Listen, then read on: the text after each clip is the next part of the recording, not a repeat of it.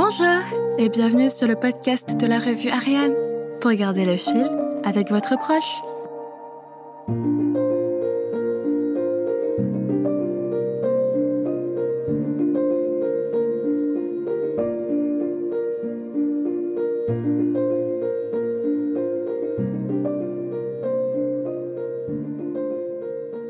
Je suis heureuse de vous retrouver pour cet épisode de podcast qui sera un peu plus technique que les autres puisque nous aborderons les troubles du sommeil.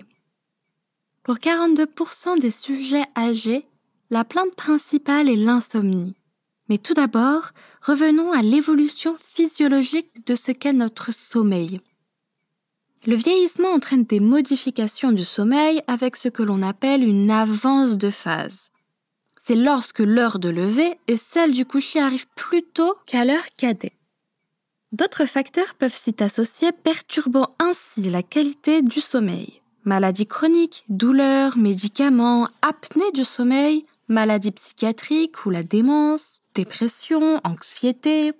Diagnostiquer et traiter ces comorbidités est primordial en vue d'améliorer le sommeil. Il est par exemple intéressant de rechercher des signes en faveur d'un syndrome d'apnée du sommeil qui se manifeste donc par des signes diurnes et nocturnes. Les symptômes nocturnes sont souvent rapportés par les proches lors de consultations comme les ronflements et l'arrêt de la respiration.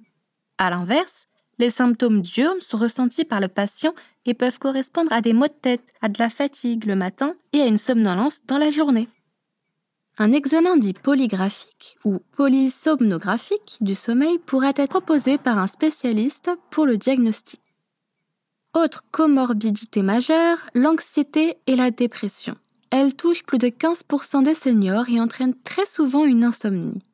Souvent minimisée et même somatisée par les patients, l'anxiété peut être exprimée par des plaintes physiques telles que des douleurs survenant régulièrement dans un contexte émotionnel. Un diagnostic et une prise en charge précoce empêchent les symptômes de se pérenniser et ainsi d'entraver le sommeil. Chez la personne âgée, un des moyens pour agir contre les troubles du sommeil est de rétablir une activité sociale. Plusieurs études ont montré qu'une activité physique ou intellectuelle, au moins une fois par jour, le matin ou l'après-midi, ont un réel impact sur la qualité du sommeil, en plus d'améliorer la qualité de vie des seniors. Enfin, L'exposition régulière à une lumière vive comme celle du jour de préférence permet également d'améliorer la synchronisation de l'horloge interne avec le rythme de la journée. Cela réduit alors le phénomène d'avance de phase. À tout cela, il faut bien sûr associer les règles générales d'hygiène du sommeil qui s'appliquent aux plus jeunes comme aux plus vieux.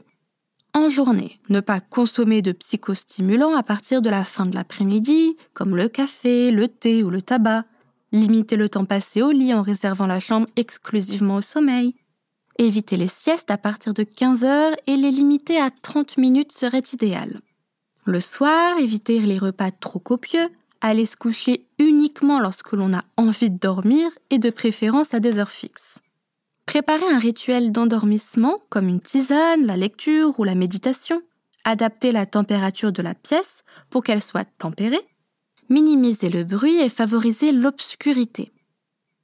En cas d'éveil, de nombreuses activités calmes comme le tricot, l'écriture, la lecture et autres peuvent agrémenter les nuits. Il est alors recommandé d'attendre que les signes de fatigue reviennent pour se recoucher. N'hésitez pas à vous rapprocher d'un professionnel de santé pour toute question à ce sujet.